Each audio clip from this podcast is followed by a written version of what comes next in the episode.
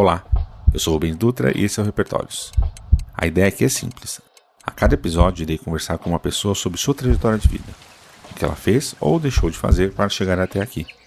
Não tenho uma metodologia, é só minha curiosidade em descobrir o que não conheço. Adoraria que você participasse me ajudando a melhorar as perguntas ou indicando pessoas. Se quiser, os links estão na descrição do episódio e no site repertórios.com. Assim, ampliamos juntos nosso repertório. Vamos para a conversa?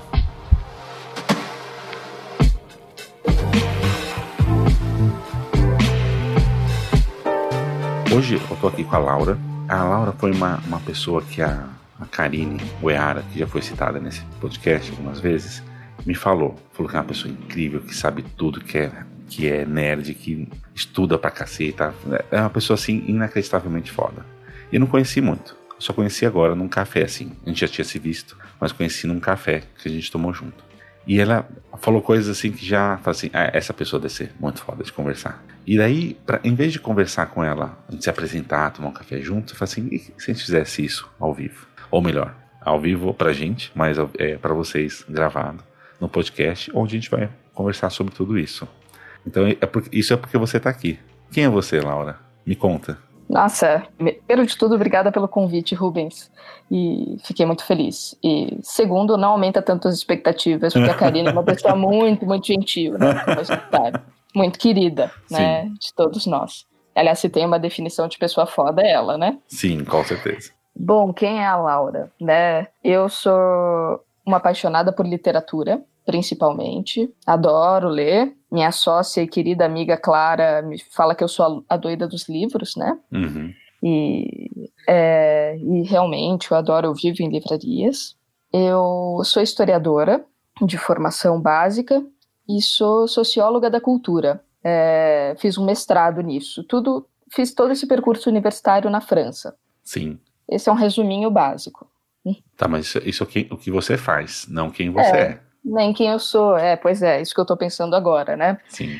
Que mais? Eu, bom, sou apaixonada por humor também. Adoro, acho que o humor faz parte da vida. Tem um, um escritor que eu gosto muito, que é o Amos Oz, uhum. que é um escritor israelense maravilhoso, e ele fala, assim, que existem duas grandes maneiras da gente lutar contra o fascismo. E o fascismo que ele fala pode ser fascismo familiar, pode ser fascismo no trabalho, pode ser fascismo político, né? Fascismo que ele fala é toda generalização e totalitarismo que possa vir da sociedade. Sim. E essas duas formas são a curiosidade, porque você sendo uma pessoa curiosa, você vai se perguntar sobre as coisas. Você não vai acreditar que todas as pessoas são assim, que todos os japoneses são assados, que todos os judeus são dessa maneira, todos os negros, todas as pessoas de direita ou esquerda. Você vai se perguntar né, Sim, sobre sempre isso. questionando. Né? Sempre questionando. E o humor, porque o humor des desmitifica tudo. Sim, isso é, é então, muito Monty Python que você está falando, né? É um pouco dos dois. É muito né? Monty Python. É muito Monty Python. Aliás, uh, eu estava assistindo de novo Em Busca do Cálice Sagrado. Maravilhoso. É maravilhoso, mas o meu preferido é The Life of Brian. Ah, não, é, é. Esse, esse, é o concurso. É, esse é o concurso deles, e assim, é isso. Eu acho que talvez duas coisas que definem a Laura é curiosidade e humor. Assim, acho que são os cores, sabe? Sim. É, e acho que assim, a, a, talvez hoje, não foi sempre assim, mas hoje o, a vontade de estar com as pessoas que eu, que eu amo. Que eu passei muito tempo longe, né? Eu morei na França aí uns seis anos, é, quase seis anos, para aprender francês e fazer essa formação. Uhum.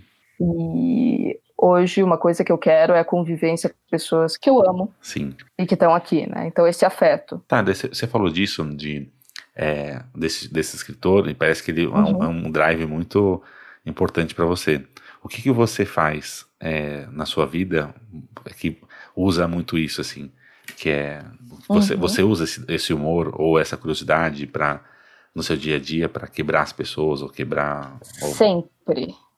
Sempre. Acho que em tudo, acho que é uma marca registrada. Eu uso muito isso no meu trabalho, né? Eu trabalho com curadoria, produção de conteúdo, inovação, uhum. e eu uso sempre, sempre essa curiosidade, assim, tudo que eu faço eu tento trazer uma, uma pitada do que é curioso, do que é humor. Esse final de semana eu dei uma palestra no MI sobre um filme super legal, né? Uhum. E, que se chama Guerra do Fogo filme é um filme francês, mas assim não tem uma língua específica porque ele se passa nos anos 80 mil antes de Cristo, né? Uhum. E então é bem aquela época que o Homo sapiens ainda convivia com o Homo erectus e tudo isso, né? E eu sempre tento trazer curiosidades e humor para as coisas, senão tudo fica muito sério. Sim. Né? Isso é uma forma de tornar conteúdos super difíceis acessíveis, né? Total. É traduzir esses conteúdos, né? Então, assim, por exemplo, né, vou dar um exemplo chocante aqui, né? Na palestra eu falei sobre masturbador mais antigo do mundo, uhum. né? Sim. Bom, isso interessa, né? isso interessa. Isso dá aquela despertada. Né? Opa, isso dá aquela, como assim? opa, assim? né? Mais do que eu falar que a revolução agrícola aconteceu há 12 mil anos, blá, blá, blá, blá, blá, né? Uhum. É mais interessante, até bem humorado, eu falar, olha, né, existia, as pessoas já buscavam por prazer sexual naquela época, uhum. né? E mais do que fazer as pessoas rirem, se interessarem, ter um interesse é, genuíno pela coisa, assim, fazer uma conexão com a vida delas, né? Porque Sim. todo mundo busca por prazer sexual, né?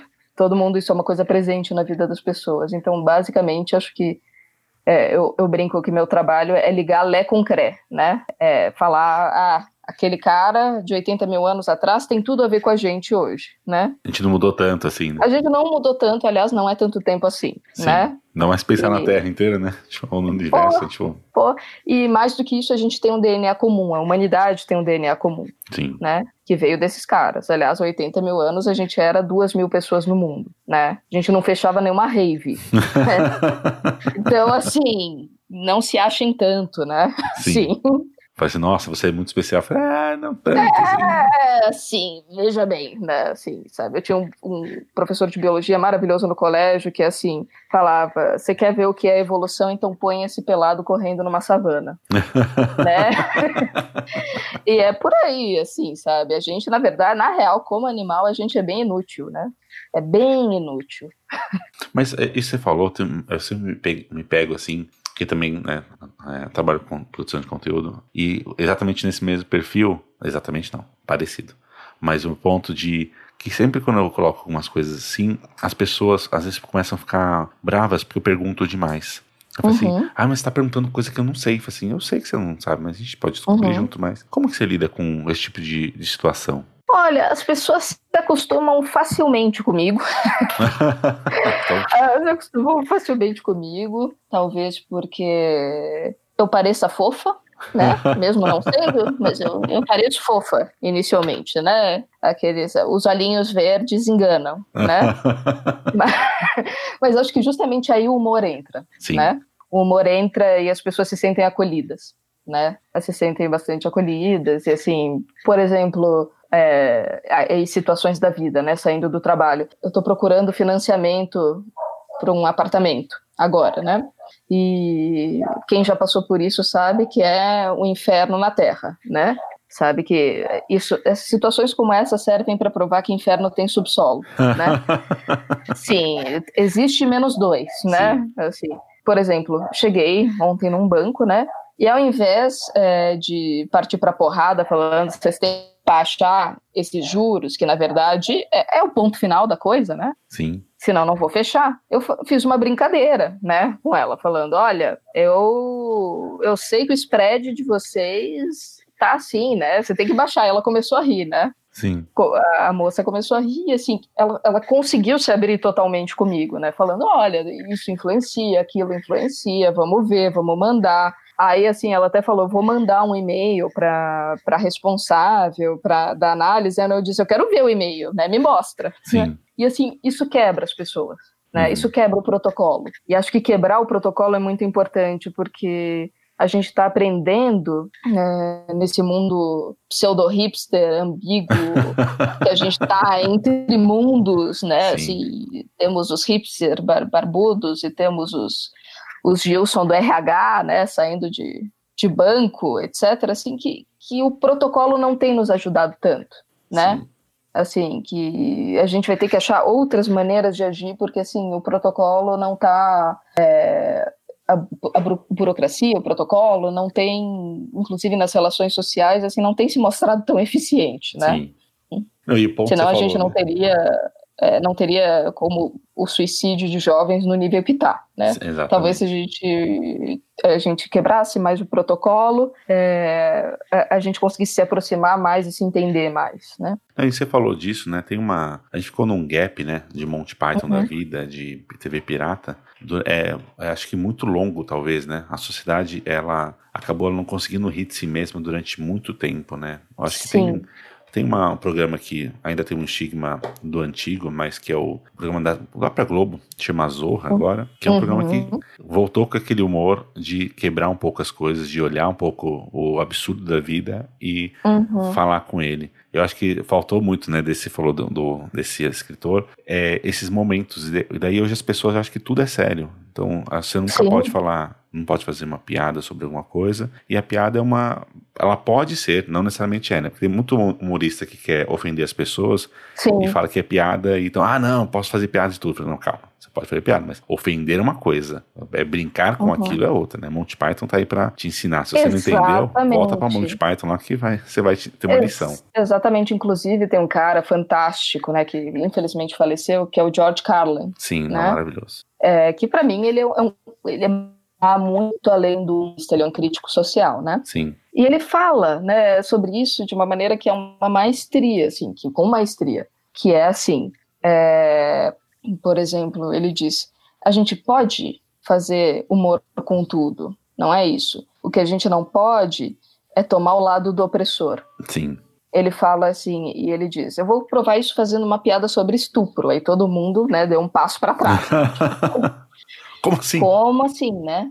Aí ele disse: Imagina, dois Muppets, né? Tô, tô inventando aqui, tá? Sim. Mas eu lembro que era com Muppets ou a Vila Sésamo. É, dois Muppets, o Caco e a Pig, né? Imagine que o Caco estupra a Pig, né? Aí eu falo, faço um, um sketch falando, tentando é, falar sobre esse tema, né? Sobre esse fato. E eu falo assim, no, no seguinte: é, eu faço um, um sketch em que a Pig vai então para a delegacia e as perguntas são: Mas o que, que você estava vestindo, Pig, quando você, aconteceu? Mas você estava à noite, mas como você convidou esse senhor Caco para o seu apartamento? Aí ele explica: Estou ridicularizando o protocolo estúpido e machista e preconceituoso que acontece sempre quando as mulheres são estupradas. Sim. E não ridicularizando a mulher por ser estuprada. Sim. O humor existe contanto que eu ridicularize o opressor, e como o Amos Oz diz, contanto que eu combata o fascismo, Sim. né? Então assim, por isso que os fascistas, inclusive os que estão no poder hoje, têm tanto medo do humor, né? Sim, total. Por isso que a gente teve atentados contra o Charlie Hebdo, por isso Sim. que a gente teve atentados contra a Porta dos Fundos, porque o humor é a arma mais poderosa de ridicularização do poder. Sim. Né? Agora, quando o humor fica como uma arma pelo poder, isso nos incomoda. Pelo racismo, pelo machismo, pela homofobia. É, Aí falou... a gente inverte, né? Sim. Você, você falou do, do Porta, eu esqueci, olha como posso esquecer é. isso, né? Esquecer o Porta dos Fundos é difícil. Você, você falou do, desse humor. É, uma coisa que me pega sempre, que é um, até uma pergunta que eu tenho assim, quando a gente fala de, da, da sociedade, fala do, uhum. do Porta dos Fundos e fala de, uhum. num geral, de humoristas é, que trabalham muito a, de uma certa maneira com antropologia né, e sociologia, uhum. daí tem uma série, a série do Star Trek, não sei se chegou a uhum. ver, mas o ponto, quando você olha Star Trek, ele aparece uma, uma sociedade é, completamente socialista. Completamente. Porque você não trabalha mais por dinheiro, você trabalha simplesmente por motivação. Então você pode ser uma, um engenheiro que vai apertar um parafuso dentro da Enterprise ou dentro de alguma nave da Federação e ainda assim você vai, é, você tem toda a sua subsistência colocada e você tem a oportunidade de fazer o que você quiser, inclusive chegar a capitão se você quiser, é, o capitão, né? Então, certo. É, daí nesse ponto é, é que eu tô pensando assim, a, quando eu estou colocando esses pontos da Porta dos Fundos e tudo mais, o próprio Monty Python, é, as pessoas que são mais ah, ligadas, entre aspas, à direita, é, uhum. Talvez será que elas não conseguem não enxergar pelo fato de que tem essa essa máscara, vamos dizer assim, de uhum. socialismo, que as pessoas fazem, não, mas que vocês estão falando que é absurdo, que as pessoas têm que ter capital, tem que ter isso, tem que ter aquilo. E daí você fala assim, peraí, a direita, ela se prendeu basicamente ao capital e ao uhum. que, como se fosse que ela tivesse direito sobre qualquer coisa e falar qualquer coisa como se fosse um direito nato mesmo que ela tivesse, que nem você falou da piada, ela quase tivesse, um homem quase tivesse direito ao estupro, porque fala assim, ah, mas não tô com vontade. Ah, eu não sei, eu acho isso uma, uma colocação perigosa, Rubens. Hum. Porque assim, isso pode existir dos dois lados. Sim, sabe? totalmente, totalmente. Isso pode existir dos dois lados. Eu acredito muito que existam pessoas. Uh, aliás, eu acredito que esquerda e direita são conceitos que estão muito ultrapassados. Sim. Que a gente tem que repensar, sabe? Uhum. É repensar e repensar muito e repensar rápido, uhum. né? Uh, agora, falando de direita e esquerda, então, eu, eu acredito que assim, existam pessoas ótimas dos dois lados. Sim. E existam pessoas horríveis dos dois lados, né? Agora, quanto, é, por exemplo, neoliberalismo, essas questões que a gente fala, assim, eu acho que e o envolvimento do Estado Supremo, né, que é o lado da, da esquerda, né, uhum. eu acho que assim os dois extremos são extremamente complicados, porque quando a gente fala de extremo a gente fala de fascismo justamente, Exatamente. sabe? A gente fala de totalitarismo, a gente fala a gente fala de não, não englobar a diversidade e o outro, uhum. né? E aí, assim, aí os direitos realmente não se suportam, porque, por exemplo, na China comunista, quando teve a revolução, é, na, na Rússia também, o estupro foi corrente, sim. né? Foi algo corrente, inclusive foi quase uma política de guerra, uhum, sim. né? Se você pega a, a guerra da Bósnia, por exemplo, que foi o da Sérvia, da Bósnia, dos países dos Balcãs, né? Sim. Isso foi corrente, inclusive tem uma foto da é, das mulheres bósnias estupradas que assim é de arrepiar, sabe? É de arrepiar porque elas estão em fila assim e nenhuma consegue olhar para a câmera. É uma coisa assim horrível. Assim como nas prisões é, de direita, na caça às bruxas, no macartismo, também teve a mesma perda de direitos, né? Sim. Então assim, eu acho uma colocação perigosa falar, ai, isso é um perfil de direita, isso é um perfil de esquerda. Eu acho que é um perfil fascista. Sim. Né? Na minha opinião. Sim, sim, maravilhoso. Uhum. Daí, usando exatamente isso, é, quando que você começou a, para o seu, o seu ponto de vista, logicamente, começou a olhar para o mundo e uhum. falar assim, ah, isso aqui é certo, entre aspas, né? É, porque no, no espectro mais certo, quase fascista, vamos dizer assim, isso é o certo e isso é o errado. Para você olhar e falar assim, não, isso aqui, tá, isso aqui não tá bom. Quando você começou a entender, ou quem te, te ensinou a, a enxergar assim? Olha, eu acho que eu tenho uma visão ainda púdica, né, dessas coisas, porque não, e é, é sério, porque assim, para mim eu tenho limites muito certos, né? Eu acabei percebendo com a vida que as pessoas falavam algumas coisas, né, Tipo, por exemplo, nazi, é, nazismo, olha o ato falho, né? Mas uhum. racismo, racismo é errado. Sim. Acho que todo mundo, em sua sã consciência, né? Tirando os loucos aí, acredita nisso, né? Sim. Mas pouca gente se coloca quando vê algo racista, né? Sim. Aí eu fui, fui aprendendo isso, que as pessoas tinham uma relativização, né? Da coisa. Mesmo achando que é errado, né? E eu não consigo ter essa relativização. Eu ainda, assim, tudo que eu aprendi, é respondendo sua pergunta, eu acho que eu aprendi muito isso na infância, com a minha mãe e com meu pai, né? Foram duas pessoas importantes para isso, né? Uh, minha mãe, uh, acho que ela sempre foi muito, muito uh, incisiva com essa questão da empatia, uhum. né? Pensa no outro, né? Meu pai com essas questões, assim, uma coisa que eu aprendi com meu pai, que é fantástico. Eu venho de uma família judia, né? Uhum. Por pai e mãe. É, e e ela, e assim, meu pai eh, tem uma coisa fantástica, aliás, hoje vou almoçar com ele, foi aniversário dele. Uhum. Que é assim, um respeito à diversidade, que é uma coisa incrível, sabe? Primeiro, ele conhece tudo de música negra dos Estados Unidos, tudo, tudo, tudo, tudo. Então ele foi me ensinando isso ao longo da infância, né? E ele, assim, consegue e ele sempre me falou isso, eu lembro de pequena, né? Meu pai, acho que foi um, grande, um dos grandes influenciadores para fazer história, entender política, né? E, assim, ele sempre me falava: Poxa, em 68 que começou o movimento negro nos Estados Unidos ainda tinha segregação e é esse país que a gente acha que é sucesso? 68? Né, faz 50 anos, isso, 52 agora, ele sempre fez questão, ele, ele, ele é um representante de fábricas de tecido, né, e isso era muito dominado pelos judeus e pelos árabes, né. Sim. No Bom Retiro, no Brás, antes ele morava em Porto Alegre, veio para cá, e ele, assim, é, é um judeu que senta com os árabes no restaurante árabes assistindo Al Jazeera, sabe? Sim. Isso é fantástico, né? Ele ajudou a construir um centro de umbanda em Itanhaém. E ele adora umbanda, adora as religiões afro, então assim, eu acho isso fantástico. E por outro lado, minha mãe é psicanalista, né? Eu falo, ela é judia psicanalista, então podia ter saído bem pior. bem pior, né? Coisa podia ter dado errado. Ela fala para mim, apesar de tudo, você sobreviveu, né? que é uma pessoa super bem humorada, de uma generosidade assim fantástica, né? Que assim tenta sempre ajudar, né? Assim, é, eu lembro dela, é, eu lembro que a gente tinha uma ajudante em casa, né? E eu lembro dela ensinando ela a escrever. Sim. Porque era importante, né? Perguntando de fato o que ela queria ser, né? E ela queria ser veterinária, então ela pagando aula particular para a menina poder fazer um cursinho, sabe? É, então são essas coisas, essas ações assim na prática, né, que me pegam. E eu acho que assim me marcou muito é, os valores judaicos, né?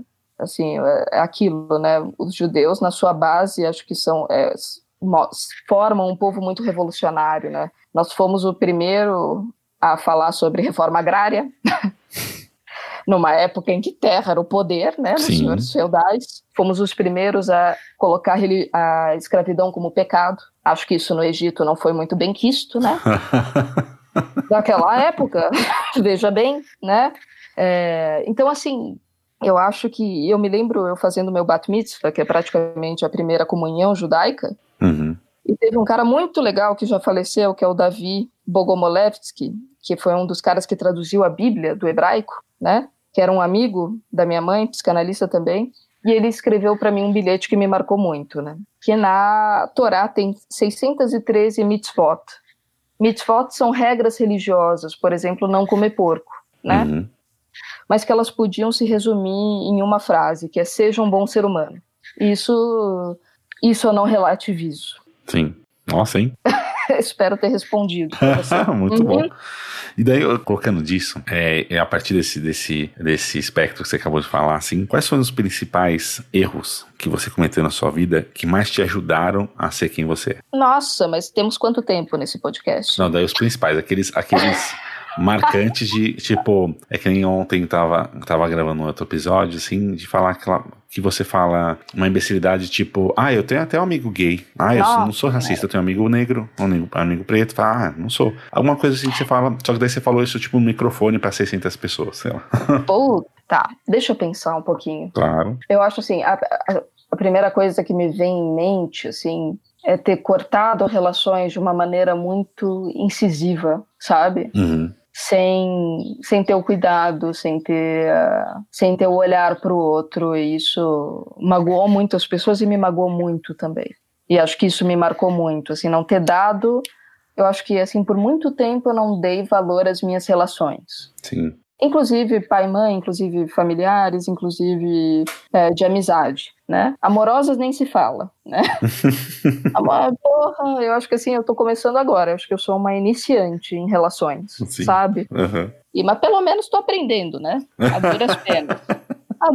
levando umas porradas, mas eu acho que esses foram os principais erros, né? Nesse sentido, acho que não valorizar mas teve algum, alguma, alguma, algum momento que você possa compartilhar? Tipo, ó, fiz isso naquele dia, assim, dá pra. Um, uma anedota pra gente poder ter uma. A pessoa ficar Ai, clara, bem assim, ó, visualizar essa, essa, uma cena. Hum. Aquela que vem mais. Tem algumas que é, às vezes eu falo assim, de. que é, nos ajudam a. Outro dia eu tava falando com meu sobrinho, o André, ele falou assim. Eu perguntei uma coisa para ele, tipo, ah, como que coloca, sei lá, Netflix na TV? É, não, eu falei, você sabe colocar o Netflix na TV? Ele falou, sei, sei, sei. Então eu falei, coloca. Ele ficou lá tentando, olhando pro controle, não fazia ideia de como fazer. Uhum. Assim, então, a coisa que a gente mais tem que aprender na, na, vida inteira é falar, não sei. Porque assim, mais do que saber alguma coisa, quando você não sabe, você aprende. Se você acha que você sabe tudo, você vai virar o Bolsonaro. Ou você vai virar pessoas que vão ficar presas numa, não só numa de certeza. direita, numa Uhum. certeza, idiota de falar assim, não, mas o Lula nunca fez nada. Falei, calma, cara, para com isso. Uhum. Duvida de tudo, para com esse negócio de achar Uhum. que só porque você, daí que você estava falando, só porque você é de direita não quer dizer que você tem que defender o Bolsonaro até o fim. Só porque você é de Uhum. esquerda não quer defender o Lula até o fim. Para com essa porra, Exato. porque você não vai, vai morrer de idiota. Daí ele falou assim, ficou preso. assim- Daí minha, minha irmã, né, a mãe dele, falou: Ah, não é que na escolinha eles ficam brincando, brigando com ele porque ele não sabe alguma coisa. Eu falei assim, cara, mas é, aprender desde cedo, que é uma coisa difícil pra cacete, né? Que tem que ser através do Uhum. exemplo, mas que é, a gente não sabe de nada. Fingir que sabe é, é cavar um buraco de, de ignorância que você não vai sair de lá, né? A gente passa Sim. da ignorância pra burrice, né? Porque o burro é aquele que não quer aprender, né? Mas o ignorante, todos somos. Uhum. Não, com certeza. Bom, uma, uma anedota, eu acho que foi uma vez que eu ia voltar para o Natal na, da França, né? Estava Uhum. na França, ia voltar para o Natal e acho que minha mãe me ligou, eu estava no aeroporto, eu estava de saco cheio, né? Eu estava cheio de coisa e tal. E aí ela estava super animada que eu vinha, que a gente não se via há meses e tal, né? E eu falei que eu estava cansada e eu meio que assim dei uma patada, tipo, tô de saco cheio, ainda tem esse Natal, tem não sei o quê, e ela ficou super chateada, né? Obviamente, Sim, obviamente, né? Porque eu não tava dando o devido valor àquilo, àquela ida, né? sim. Pra lá. Outra anedota foi assim, eu tive uma grande paixão, um grande amor, inclusive voltamos, né? Tem me ensinado muita coisa, né? e a gente tem uma história aí, uma história complicada de seis anos, né? E teve um término nesse meio e eu, assim, foi uma pessoa talvez a pessoa mais importante da minha vida nesse sentido, e eu terminei de uma forma super ab... não quero mais, tchau, sabe? Tipo, só faltou, só faltou ser pelo WhatsApp. Só faltou, não, não, não tanto, mas assim, tipo, Não, sim, sim, só falando. né? Mais adulta Assim. se fosse uma mensagem de texto e falar assim, ó, não quero É. mais te ver. Chega, tchau, assim, não que eu não tivesse alguns motivos pra estar assim, mas assim, hoje jamais eu faria coisa da forma que eu fiz, sabe? Sim. Jamais. Eu acho que assim, essas são duas anedotas. Sim. E daí, é, em cima disso ainda, dessa, desse mesmo, de uma certa maneira desse mesmo ponto, é, quando, quando a gente erra, a gente, é, é bom né, pra gente, quando a gente erra e Uhum. aprende sobre aquilo, mas é, é difícil a gente, entre aspas, buscar o erro, né? Buscar errar, né? Porque a gente nunca tá buscando errar, tá sempre buscando acertar. Mas é, daí eu tenho uma concepção que errando a gente aprende um pouco mais rápido, ou bem mais rápido Uhum. do que acertando. Uhum. E, mas daí tem uma, uma coisa que é o- exatamente o nome do podcast, que é Uhum. repertório, assim. Eu queria saber como que você faz para ampliar seu repertório, como seu pai, né, que você falou, né, que seu pai ele é uma pessoa que é, ampliava repertório numa época que não tinha internet, né, porque assim, Aham. ampliar repertório hoje em dia é relativamente mais simples, é, se você considerar só, entre aspas, a, a informação, né, a cultura, o, conto- o conteúdo, não as vivências, mas seu pai é uma pessoa que ampliava tudo isso em modo hard, sem saber como ir. Uhum. É, como que você faz isso na sua vida? Olha, eu acho que uma coisa, assim, que eu, inclusive, acho que puxei dele, né? É assim, conversar com todo mundo, sabe? Eu acho que, assim, todo mundo é, tem, tem algo a oferecer, sabe? Sim, Tem uma visão para dar, tem um conhecimento para dar.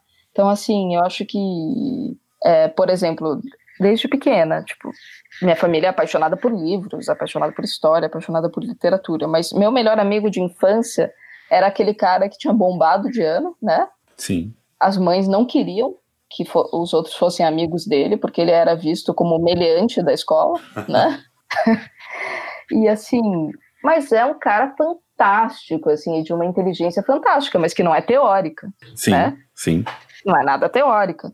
Então, assim, é, ele, ele teve um business na escola porque ele conseguiu. Olha o meliante também, agora pensando. né? Ele tinha 10, 11 anos, ele conseguiu comprar Playboy, né? Ou ele roubava Playboy, não sei de onde, dos amigos mais velhos, e ele cobrava, sei lá, 50 centavos para os moleques olhar, né? empreendedor. Empreendedor. Gente- ele era apaixonado por carro, assim, né? Ainda é, inclusive, né? E assim, o pai dele tinha posto de gasolina, tudo. Então ele super entendia. E era uma época, a gente morava. em- ele ainda mora, aliás, em Santana de Parnaíba, né? Sim, Tinha um super espaço e era a época que, assim, as crianças conseguiam ter mini bug. Aqueles buguinhos elétricos, sim, né? sim. mas que tinha gasolina também, né? Ele ligava na eletricidade, mas tinha Lembro, gasolina. Eu tinha, eu tinha paixão por esse minibug. Eu tinha paixão também, minha mãe me mandou a merda quando eu pedi pra ela, mas sim. Eu queria, e ainda me proibiu de andar com o Murilo, né? Ai, ai. Porque assim, ela adorava o Murilo, defend, super defendia ele na escola, mas assim, falava, né, vai dar merda, né? e isso, obviamente, eu desobedecia, a gente andava horrores, né? Sim, lógico. E nós, nós fizemos um business que deu muito certo por um tempo, até sermos descobertos por nossas mães, né? que basicamente era, era um lava-jato de minibug, né? E conserto de minibug, porque ele sabia consertar. Então ele era responsável pela operação, né? Ele ganhava 60% por causa disso. E eu era responsável pela comunicação e por angariar os clientes. Obviamente, quando nossas mães descobriram, a gente quase levou um tapa na cara, né? Ah, não, eu tomei tanto na vida. A minha, minha avó, a minha avó, amo minha avó de paixão, minha avó faleceu um tempo antes. É, minha avó me batia, cada vez que ela me batia, eu falei assim, ah, tá, beleza. Mas não, não fazia diferença.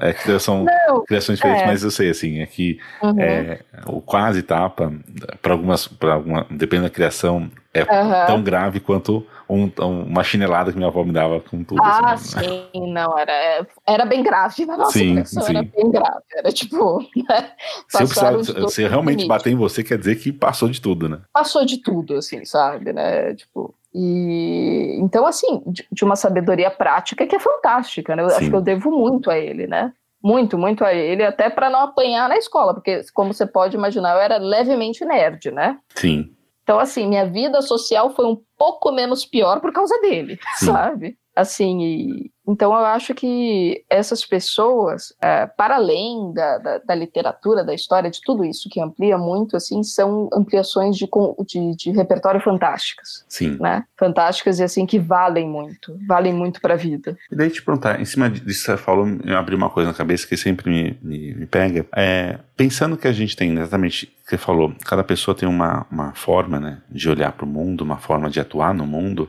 É, e por que, a gente valoriza, por que, você acha que a gente valoriza demais algumas coisas? E daí, daí eu quero saber da Laura, não da teórica, da uhum. Laura, só da Laura. Por que, que você acha, é, acredita que a, a gente valoriza demais é, pessoa, que nem vou colocar vocês dois, né, que você acabou uhum. de falar. Você tem uma, uma supervalorização por conta de do, todo o estudo que você tem, onde você estudou, o que você fez, e pessoas como o Murilo, né, uhum. é, não tem tanto valor ou não conseguem ou não tem como se encaixar no mundo? É, eu, eu vejo a gente em transição quanto a isso, né? Passos Sim. pequenos, né? Sim. Mas eu acho que assim, ah, bom, a Laura teórica e prática se misturam, então sim, você vai me sim. desculpar, né? Não, mas, mas assim, é, isso é muito esclarecido na história, né? Porque a gente sempre valorizou o que a elite fez, sim. né? Então a elite estudava, foi a elite que fundou as universidades, né? O pensamento foi eurocêntrico, inclusive, né? Por muito tempo. Então, assim, existe uma valorização do trabalho intelectual em detrimento do trabalho braçal. Sim. Sobretudo numa sociedade que é escravagista. Lembrando que, assim, o único processo de longo prazo que a gente teve nesse país foi a escravidão. Sim. A gente é muito marcado por isso, muito, né? Então, assim, é, isso está no nosso DNA, né? É um preconceito que está no nosso DNA. O que eu vejo que está mudando é assim, está caindo uma ficha habilidades, inclusive habilidades emocionais, estão sendo mais importantes no nosso mundo hoje do que, do que um, um conhecimento puramente teórico. Sim. Né? Porque a gente vai ter que estar tá sempre aprendendo alguma coisa, né? Não é, a gente não está num mundo que aceita mais, ah, eu fiz tal faculdade, então tô pronto para o mundo, sabe? Tô pronto para o meu trabalho, tô pronto para o mundo. Agora, eu acho que a gente valoriza também é, uma questão financeira, né? Sim. Assim, quem é mais valorizado ganha mais, né? E algumas habilidades ainda são mais valorizadas que outras, né? Sim. Agora, eu acho que está mudando, por exemplo, empresas que não grandes empresas que não pedem mais currículo. Sim. É que você falou disso, eu estava lembrando do Magazine Luiza, eles têm um podcast chamado Luiza Labs, é, e uma coisa que a Magazine Luiza está assim contratando desde da virada deles, né? Que eu não me, não, não me lembro o ano agora, que funda online, é, começaram a contratar um pouquinho de, de, desenvolvedores. Hoje em dia, tipo, tem acho que duas mil vagas abertas de desenvolvimento lá para desenvolvedores e não conseguem preencher ainda assim. é tipo maluco, né? A gente tá num momento desse. É, e daí eu tava ouvindo sobre, sobre como que eles contratam tudo mais. E uma coisa que meu, meu tio, meu tio Joel Dutra fala já há muitos anos de é, é, analisar competências e não habilidades, né? Então assim, uhum. a habilidade é importante, né? Sim, mas a competência é, ela te traz, ela pode te, é, se você tiver uma competência de ah, estudar, é, você pode adquirir novas Sim, habilidades. Claro. É, é, o de menos, a habilidade em si. E as faculdades elas estão muito, elas só entregam a, só entregam não. Muitas faculdades entregam no primeiro plano aquela habilidade muito, muito forte, só que às vezes o segundo plano, que é a competência, fica tipo tão aquém que tipo, você nem sabe, na verdade, se você fez, se aquilo foi importante ou não. Uhum. Como que, como que é, você vê isso? Como que é no seu dia a dia? Ou como que você vê isso na sociedade? Olha, eu trabalho muito com empresas, né? E eu fico feliz que isso esteja mudando. Porque, assim, tem uma frase até que eu li ontem, eu não lembro de quem que é, que é assim, contrate caráter, treine habilidades. Sim. Né? Que eu acho fantástico, acho que isso foi muito importante, até na minha vida profissional, né? Uhum. E acho que, assim, tem, tem, tem coisas, por exemplo, quando eu trabalhava na França, eu fiz todo tipo, trabalhei bastante em algumas instituições e uma das coisas que eu fiz foi fazer uma organizar uma exposição que se chamava Le Land Art e la Ville, que assim, é Land Art, que é aquela arte que é nos jardins, né? E a cidade de Paris. E eu tinha que contratar uma assistente, né? Aí, assim, fui em busca de uma assistente, né? Obviamente com orçamento mínimo, né? Com nada, como sempre. Sim. E aí, assim, chegou uma menina para mim, que era australiana, não falava ainda um francês perfeito, né? Tava começando, tava num puta perrengue, mas você via nela uma puta vontade, um caráter fantástico, né? E ela não estava conseguindo nenhum estágio na França, porque assim, na França tem muito a cultura da língua, né? Então, se você não fala perfeitamente, é difícil, né? É difícil Sim. conseguir as coisas. Eu disse: quer saber? Vamos lá, você vai ser minha assistente, você vai ser minha estagiária, e a gente vai achar alguém para revisar seus textos, né? Porque a gente tinha que escrever muito é, todos os cartazes, tudo isso. A gente vai achar alguém para revisar. E ponto uhum. final, né? Essa menina é simplesmente hoje é, responsável pela concepção de exposições científicas no Museu de Newcastle, na Inglaterra. Porra. Pois é, né? e assim, uma pessoa de um caráter fantástico, brilhante, humana. Eu podia pedir por uma assistente melhor? e ainda virou uma grande amiga, né? Sim. Agora, ela tinha todas as habilidades que preenchiam o currículo, o melhor currículo? Não, não. Agora, eu posso te confirmar que ela foi muito mais longe que as francesas que eu contratei depois. Sim, mas aí tem uma, uma, um ponto que você falou que me pega muito hoje em dia, que posso querer ouvir sua visão, que é, você falou disso, daí você falou numa, nesse na questão europeia, uhum. né, na questão do, do continente europeu ali, todos os países, que tem uma questão de. É, essa é uma visão da, muito brasileira de, de amigos que já foram para lá, assim, de conversando com amigos, mas é de é, que Estados Unidos, Estados Unidos, Japão, uhum. né, é, e a comunidade europeia como um todo, você consegue né, é, contratar pensando mais em habilidades e competências e não tanto por é, indicação. Certo. E aqui no Brasil eu vejo muito é você contratar por indicação e a habilidade e competência que se exploda. Certo. A gente vê muitas pessoas em cargos que, tipo, em cargos altos ou em cargos que recebem um dinheiro, que às vezes você vai conversar com elas e fala assim, nossa, mas você, não, você é uma besta, você é uma pessoa idiota, é, na minha visão. É, como que você vê essa, você vê isso ou você ou a falar, ah, Rubens, você está falando de idiotice? Não, eu vejo, vejo assim que pode se contratar muito por indicação, inclusive assim, eu, eu falo, eu não vou expor, tá? Mas claro, algumas, por favor. É, eu tenho algumas instituições assim que não funcionam porque são os filhos de alguém que estão lá. Ah, porque fulaninho, filho da, da Maria, fez marketing. Bota o moleque, sabe? para comer. E assim, né? É o segredo da merda, né? Assim, Sim. o filho de alguém tá lá, sabe?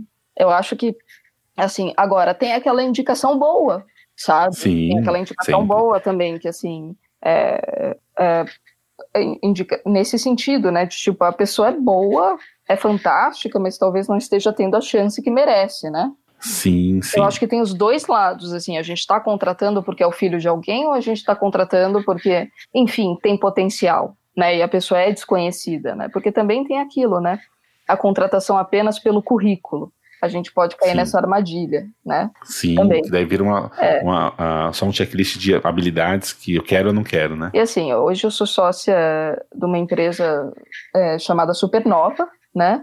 Que trabalha com curadoria, conteúdo, inovação. E assim, eu comecei, eu não, não era a Clara, que fundou essa empresa, me contratou pela primeira vez e não era, o meu currículo não era o melhor, sabe? Sim. Não era mesmo, assim, sabe? Do que ela precisava, mas ela viu o potencial, né? Sim. E a gente foi crescendo, a gente foi é, treinando nossas habilidades juntas, inclusive, né? E eu acho que eu ainda tenho muito que melhorar e aprender.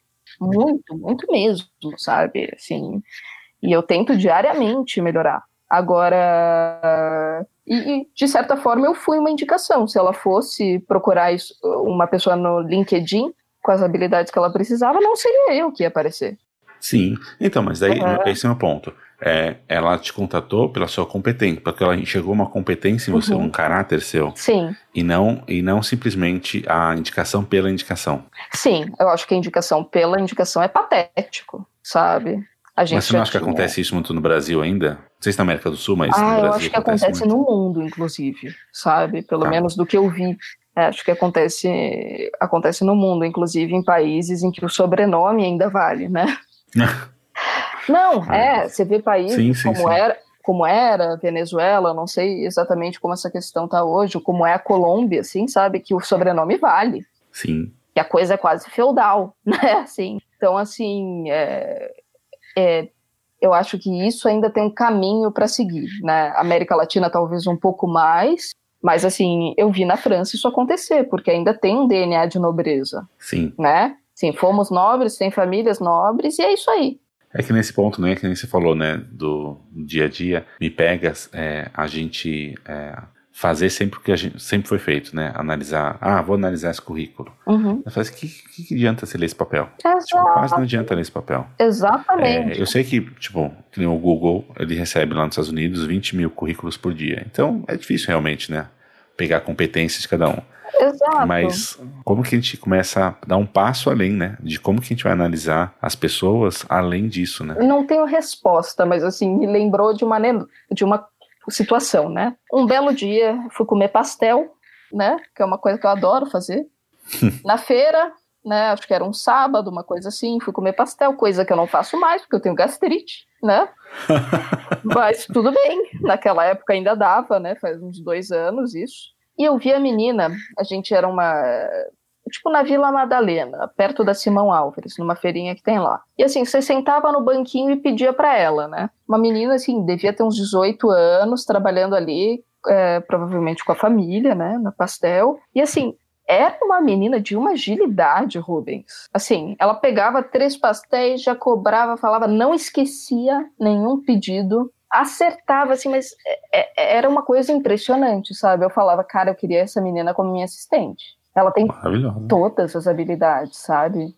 Todas, todas, todas, todas. Então, assim, talvez isso do repertório, ampliar nosso olhar, né? Sim. Para que é, para aquilo que assim é competência, é diferente do nosso mundo, mas está lá, sabe? É. Essa menina, é, se alguém pegar, assim, é, é uma gestora fantástica. Sim. Não, isso você falou, né? Eu sempre, eu sempre eu lembro de, é, na, na parte de comunicação, branding e tudo mais, lembro alguns anos alguém falou assim: ah, precisava de uma pessoa, sei lá, um PMO assim, assim, sabe? Deu. Então, ah, o que, que um PMO vai fazer, né? Tal, tal, uhum. tal. Então, se você for para agência de evento e contratar um produtor, ele faz isso e muito mais. Uhum. Só que você está preso no PMO, no cara, ah, um gerente de projeto que vai ajudar a fazer assim, assim, assado lá. Só que está presa num ponto que é o que você conhece. Uhum. Então, assim, se você ampliar um pouquinho, for para um agente de evento, você vai ver que, tipo, um produtor, um produtor master, puta, isso com o pé nas costas. E ia falar assim, é só isso? Sim. Exatamente. Tipo, só, que, só que o mercado não consegue absorver, porque o mercado está preso, né? É, não consegue ampliar esse olhar, né? Assim, que a gente ainda está muito preso ao diploma, a gente ainda está muito preso ao cargo, ao escopo, à burocracia, ao Sim. protocolo. Né? E a gente volta ao início da conversa. Humor, curiosidade, ampliação de repertório, né? olhar para as pessoas, tudo isso quebra, né? Sim. E sim. a gente vai ter que quebrar muita coisa. Perfeito. E deixa eu te perguntar uma coisa, hum. na, usando um pouquinho disso, assim, Eu queria saber o que que te, te o que, que foi mais importante na sua história ou o que te deu mais orgulho, assim, de falar assim, nossa, eu fiz isso? Hum. Hum. Hum. eu acho que eu tenho muito orgulho da minha formação é, na França, né? Eu, hum. Não, não por ser na França, não por isso, mas assim, foi uma, uma batalha pessoal, sabe? De me formar lá, correr atrás, fazer meu mestrado, é, trabalhar enquanto eu fazia esse mestrado, né? Isso eu tenho muito orgulho. E eu acabei fazendo mestrado com, uma, com um orientador maravilhoso, que é o Bruno Pequinhot, que é um dos pupilos lá do Bourdieu, que é um grande, foi o grande sociólogo da cultura, e é um, é um cara fantástico, eu acabei passando com honra, né, no, no mestrado com ele e ele até me escreveu uma carta linda de recomendação. Isso me dá muito orgulho, porque acho que foi uma luta pessoal. É... E eu tenho muito orgulho da empresa que eu estou formando com a Clara. Muito, muito orgulho, porque eu acho que a gente está formando de acordo com os nossos valores, com o que a gente acredita. Isso me enche o peito e assim eu fico alegre de acordar todos os dias e trabalhar para isso falar, né? Fui eu que fiz, né? Eu que estou fazendo. É, somos nós, né? Que estamos trabalhando para isso e assim é, fico alegre de encontrar as pessoas com quem eu trabalho todos os dias, é, especialmente a Clara, né? Maravilhoso. Uhum. E deixa eu uma, uma pergunta que ela é, que ela é um pouco você viu uh, o filme Arrival, né? Eu, cito ele demais. Sim, eu fiz uma palestra no MIS sobre ele.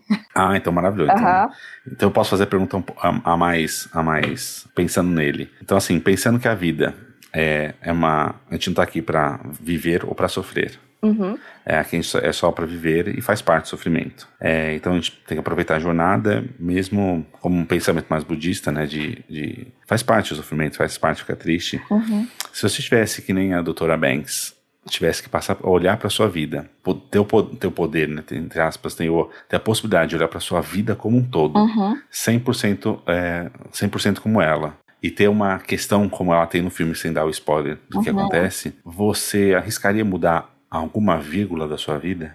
Hum. Esse é o, um dos grandes pontos, né? Sim. Que o filme passa, né? Sim. Você está pensando que é de ET, o filme não tem nada a ver. Uhum. É, se você abraça, né? Sim. Ah. Da sua vida hoje, né? É, da sua vida que já, já passou. O que você pode vir a passar. Você arriscaria mudar algo? Acho que não. Acho que eu estou muito feliz como ela tá. Eu acho que assim, eu tenho que evoluir muito em algumas questões. Muito, muito, muito, né? Inclusive pessoais. Mas, assim, eu. Mas, assim, eu acho que os erros e o sofrimento fizeram muito parte de ter essa vida hoje. Maravilhoso. E uma última pergunta simples. Bem simples essa pergunta, uhum. assim. É bom ser você? É. É muito bom. é muito bom ser eu pela. Vou voltar ao início, pela curiosidade, pelo humor e pelos amigos. E amigos no sentido maior, que pode englobar a família também, né? Porque pelas relações é, de amizade. Acho, acho, que assim, eu sou uma abençoada, não no sentido religioso, né, mas uma abençoada sim, sim. pelas pessoas que me cercam. Karine entre elas, que me indicou para você.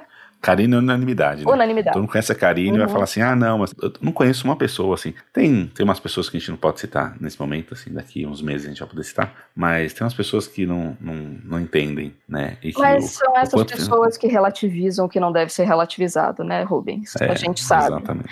Mas deixa elas para lá, né? As pessoas é. que valem a pena entendem o que é uma Karine, o que é uma Clara, o que é um Rubens na vida Sim. de uma pessoa, né? É, esse, esse é o grande esse é o meu grande ponto, assim, de como passei. É eu vou falar uma, uma história da minha vida, assim, mas eu vejo, eu vejo é, poucas pessoas, assim, na nossa, no nosso dia a dia. Uhum. Poucas não, né? A gente tem, é que a gente convive com pessoas muito, muito boas e interessantes. Mas você vê, assim, no mundão aí, pessoas que estão é, achando bom que elas conseguiram encontrar uma diarista que vai pagar só 90 reais pra ela por dia. e ela tá achando isso maravilhoso. Nossa, que bom, achei uma pessoa que vou pagar 90 reais. Eu falo, caralho, velho, você, tipo, realmente você tá, você tá comemorando que você vai pagar pouco pra uma pessoa ficar o dia inteiro na sua casa? Você, tipo, era basicamente uma escrava, você idiota. Você não entendeu nada, assim. né? Não é, entendeu não. nada, assim, é, é um absurdo mesmo, é um absurdo é. e eu acho que, assim, nosso dever moral e que não deve ser relativizado, aí é que tá, é apontar essas coisas, né? E eu Sim. acho que a literatura faz muito isso, assim, você me falou isso e eu lembrei de um conto é, do Zola, que é um autor que eu gosto muito, muito mesmo, me lembrou de duas coisas, né? Primeiro tem um livro dele chamado Três Contos, em que ele fala, no primeiro, eu não me lembro o nome, infelizmente, ele fala de uma empregada chamada Felicité. E é uma ironia, né? Porque Felicité lembra felicidade, né? Sim. E justamente era a patroa dela falando: "Ai, que bom, eu vou pagar pouco para ela", né? E é isso, Sim. assim, é isso, e é uma crítica já do século XIX, né? Tá na hora de evoluir, tá na hora de sair do, dos Neandertais de 80 mil anos, né? Sim. A gente tem que mudar esse DNA, e assim, foi, foi isso que eu trabalhei muito na palestra de ontem, esse DNA é possível mudar, né? É possível é, enxergar e mudar. E mas, por outro lado, tem outro livro dele, que aliás eu super recomendo, que é belíssimo, que se chama Germinal. E Germinal é a expressão na França que se usa na primavera, de quando a terra germina. E isso é sobre uhum. os operários da França que trabalhavam embaixo da terra. Então é a ideia de que um exército que trabalha embaixo da terra vai germinar. E essas pessoas, essas diaristas, é, essas pessoas que não têm a formação e que ainda não são valorizadas, eu acredito muito que com o nosso olhar, que com a nossa expansão de visão, elas vão germinar. Sim. E a gente tem que acolher dar oportunidade. É, o ponto é de. Não é, uhum. é que eu, quando a gente fala de dar oportunidade, eu sempre fico assim, né? Ah, não, mas é, é, quando a gente fala disso, parece que é, é pegar na mão, é tipo fazer algo, ah, algo é, por ela e não para ela. E daí é, você falou da sua mãe, né?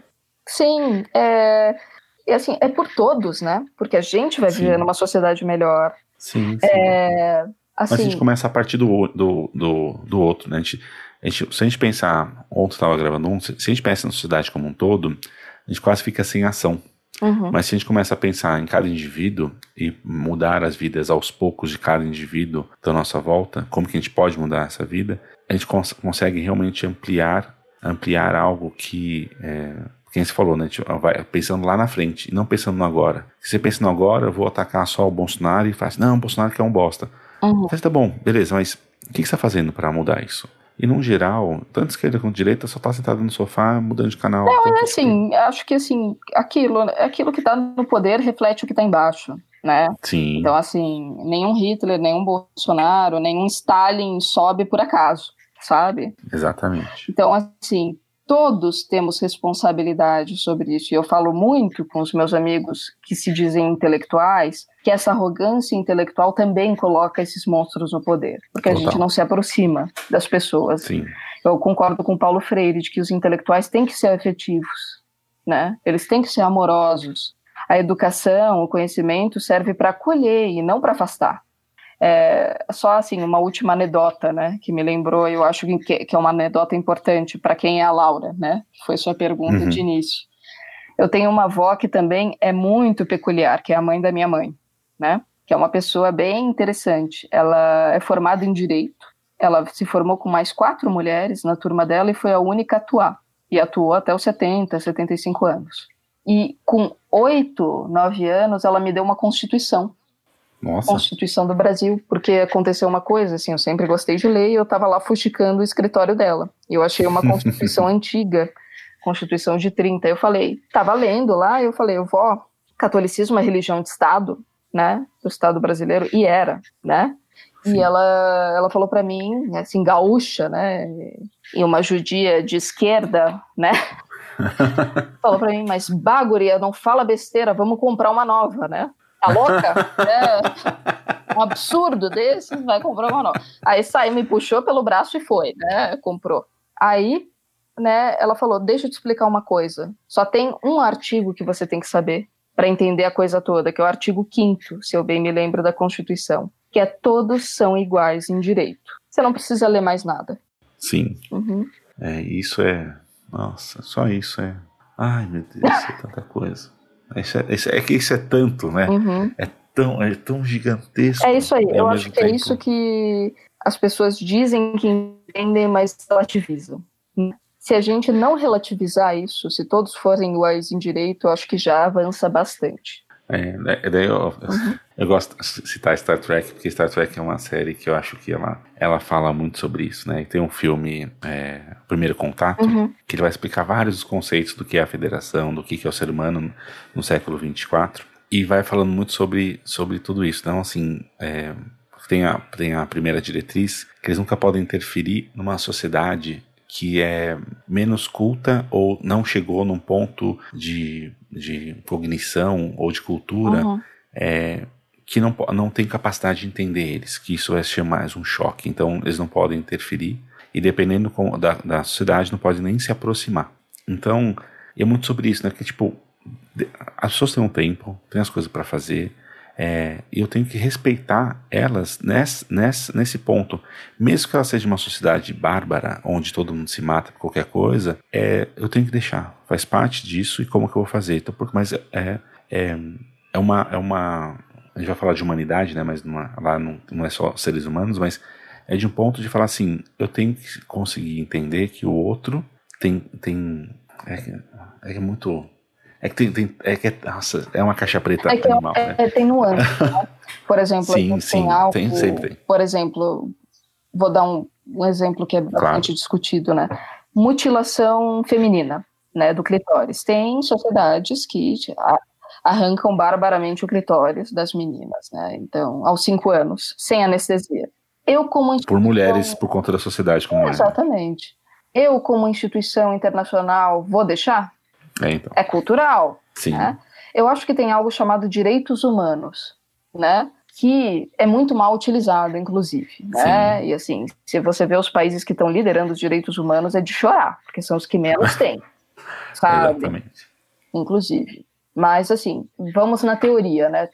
Tem algo de direitos humanos que deveria servir para isso, né? Que independente da sua cultura, independente da, do seu país, etc., isso não tem nada a ver com religião, né? Enfim, não tem nada a ver é, com isso, independente da religião, da cultura, da geografia, etc. Tem coisas que devem ser proibidas pelo humano, né? É... Mas daí tem um ponto meu que daí tem a ver com esse ponto de produzir conteúdo e uhum. tudo mais.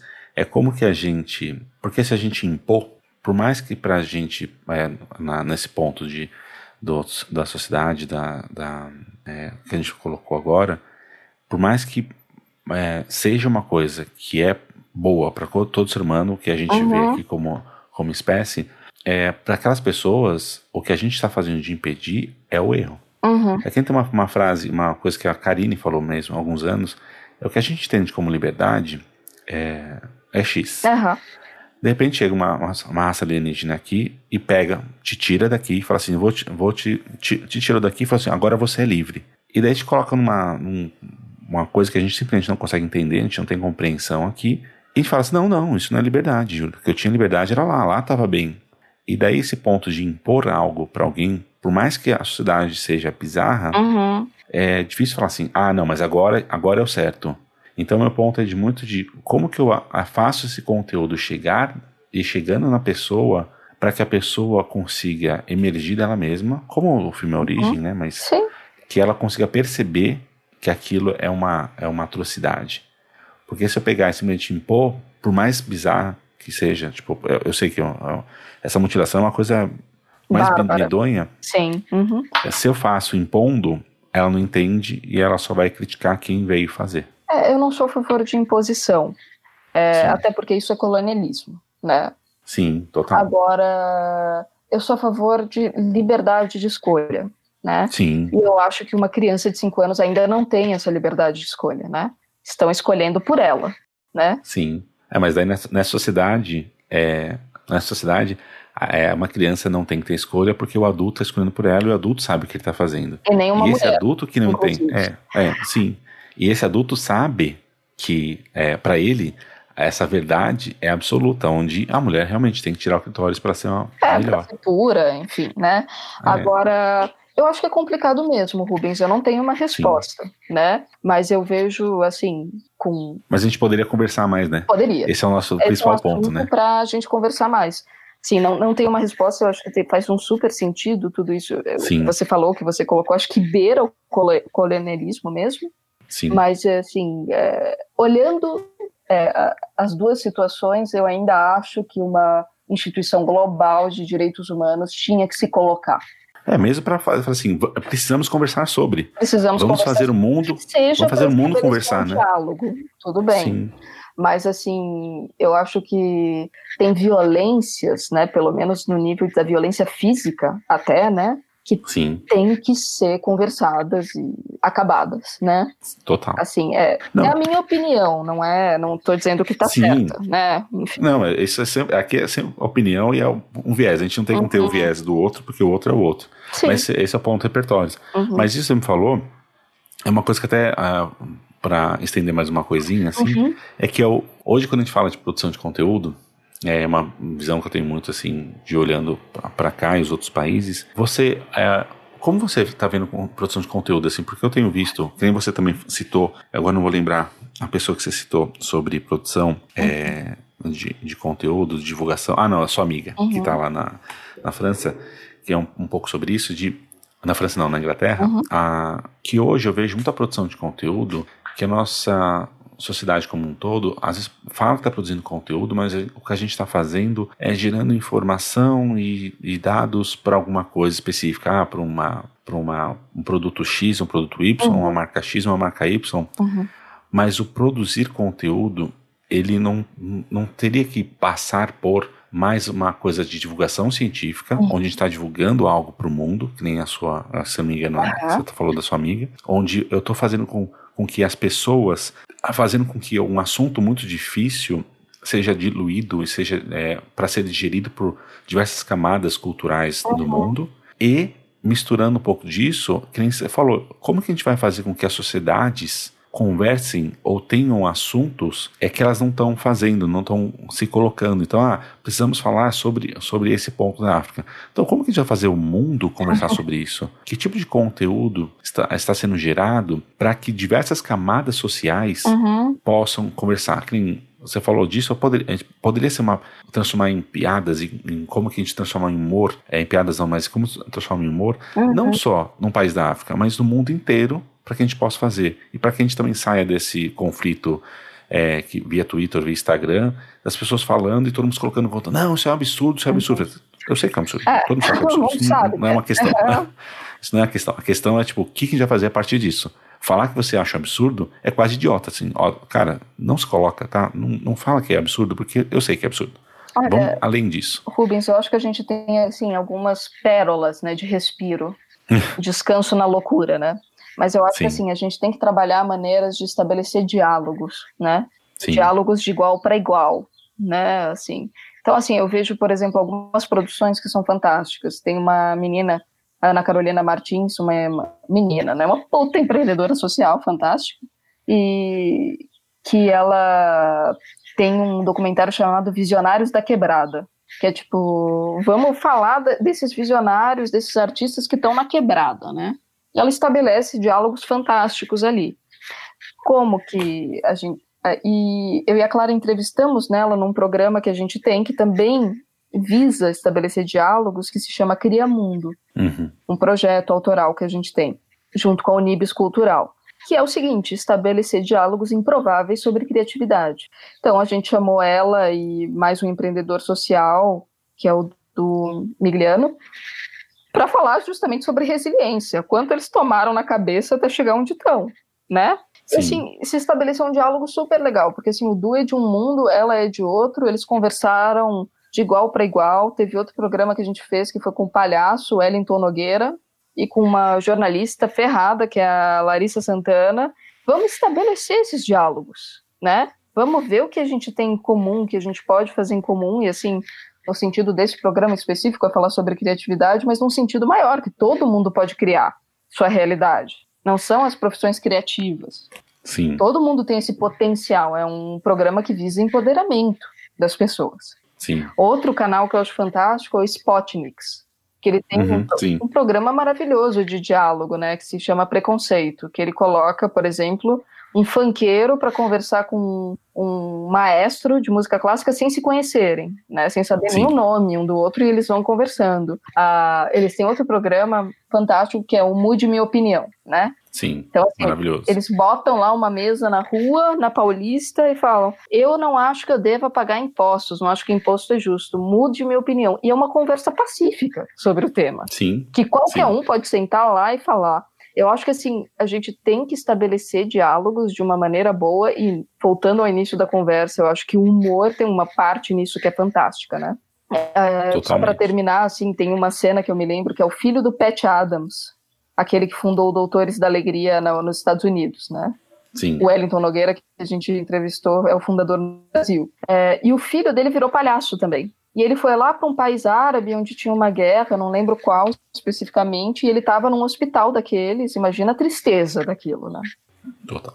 Num hospital daqueles, né? Fazendo graça, e ele sentou do lado de uma mulher de burca, só os olhos aparecendo, ela claramente muito abatida tinha alguém da família dela lá muito ferido, né? E ela, ele se perguntou, mas como que eu vou me comunicar com ela? Né? Como eu vou estabelecer um diálogo dela com ela? Eu não falo árabe, ela não fala inglês. Eu tô aqui um cara totalmente diferente, um menino com cabelo pintado, né? De palhaço, ela de burca. Aí ele tirou uma galinha do bolso, né? E começou a fazer popó.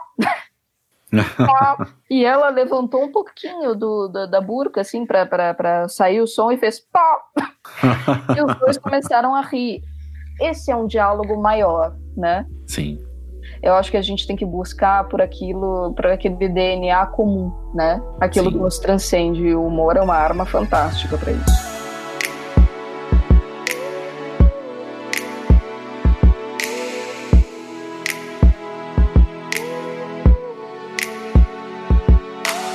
Só que agora só tem três perguntinhas para você. Oi, meu Deus, vamos lá.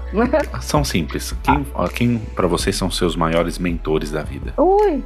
Olha. Duas, três pessoas, não precisa tem não precisa citar todas as pessoas, mas assim, aquelas pessoas que você falou, é, você falou da sua avó, você falou da sua mãe, você falou do seu pai, você falou da Clara, você falou da Karine. Uhum. Mas assim, é, pode ser uma dessas pessoas, ou pode ser aquela, tipo, não tem nada a ver com isso. Fala, essa pessoa me ensinou que, tipo, sei lá, X, não sei. Olha, eu acho que minha mãe me ensinou a ser muito empática, e isso eu levo pra vida.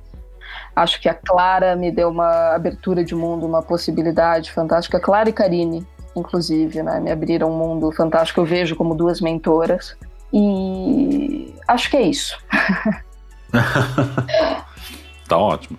E daí eu queria que você me passasse. Uhum. E daí isso é sempre um pouco egoísta para mim, tá. mas se as pessoas estiverem ouvindo quiserem também, podem, podem usar. Que eu queria que você me passasse algo para ampliar meu repertório. Um livro, uma, uma experiência, um filme, qualquer coisa. Eu acho que três grandes autores: Amos Oz, eu posso uhum. citar o livro de Amor e Trevas, Se Prepara para Chorar, Horror. Murakami, Murakami. Okay. Posso citar o livro, assim, tem vários, mas posso citar o li livro Incolor Tsukuro, eu não lembro do sobrenome, mas Incolor Tsukuro e seus anos de peregrinação. Hum. É maravilhoso. E Milan Kundera, posso citar Insustentável Leveza do Ser e a Imortalidade. Perfeito, nossa, hein? Uhum. Esses foram realmente o, profundidade. Não, mas é, é aquilo, é, são livros que, apesar da profundidade, são muito leves. Essa é a Sim. sacada deles. Perfeito, uhum. perfeito. E para finalizar, eu queria que você me indicasse alguém para eu conversar. Alguém que você tenha vontade de ter uma conversa como a gente teve agora, é, que talvez você não tenha tido oportunidades, mas para que eu possa conversar. Deixa eu pensar. Acho que uma pessoa. Deixa eu pensar, peraí. A Karine eu já vou. a, Clara eu não, não, não tinha pensado, mas vou colocar a Clara. É uma boa, sim. É que eu tô pensando alguém com quem eu não fale, né, normalmente. Sim, pra... sim. Uma pessoa que me vem à cabeça, Ana Cláudia Quintana Arantes. Nossa, é bem longe, hein? É, é. Não, eu confundi Ana total. Cláudia? Ela escreveu um livro chamado A Morte é um Dia que Vale a Pena Viver. Uhum. Ela é uma médica que cuida de, que que cuida de doentes terminais. E ela revolucionou a maneira como a gente vê a morte e o doente terminal no hospital. Porque normalmente o hospital trata como como essa pessoa vai ter uma morte a mais pacífica possível, né? Sim. Ela olha pelo viés como essa pessoa vai viver melhor esses últimos meses. Sim. Ela é uma pessoa muito interessante, ela, mas ela já tem um TED, ela já tem um livro escrito. Eu queria pensar em alguém que, que enfim, não fosse conhecido. Né? Anônimo. Anônimo. É, exatamente. Exato. Deixa eu ver. Mas às vezes também são pessoas, é que tem um TED, mas às vezes você tem um. Essas perguntas que eu faço, é, eu tentei uhum. buscar algumas perguntas que não são tão comuns de a gente ver. É, as duas primeiras são relativamente comuns, mas as outras é, não tem a ver com a profissão, né? Que no uhum. geral, coisa que eu vejo muito é que a gente as entrevistas são muito sobre o que a pessoa faz e como que ela faz e por que que ela faz. Uhum. E só gira em torno muito disso, assim. É. E me cansava demais, porque eu quero saber do é. ser humano por trás. Eu né? acho que, assim, com certeza a pessoa é, é muito boa, né? Para isso, até porque é uma pessoa muito humana, né? E deixa eu ver, mais alguém. Não, não, uma pessoa só. Só fala uma pessoa. Tá. Esse é, esse é, esse é o é o código aqui. Só, tá. só uma pessoa. É só ela? Então é ela, tá bom? Qual que é o nome dela? Ana Cláudia Arantes. Tá bom. Então, indicação Ana Cláudia Arantes. Eu vou, vou atrás dela. E agora eu só queria que você se despedisse. Rubens, então, muito obrigada pelo convite. Obrigada, gente, para quem assistiu. Estou à disposição.